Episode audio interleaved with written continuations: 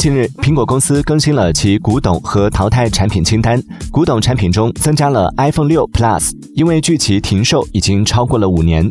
据悉，古董产品清单上的设备是苹果公司已经停售超过五年但低于七年的产品。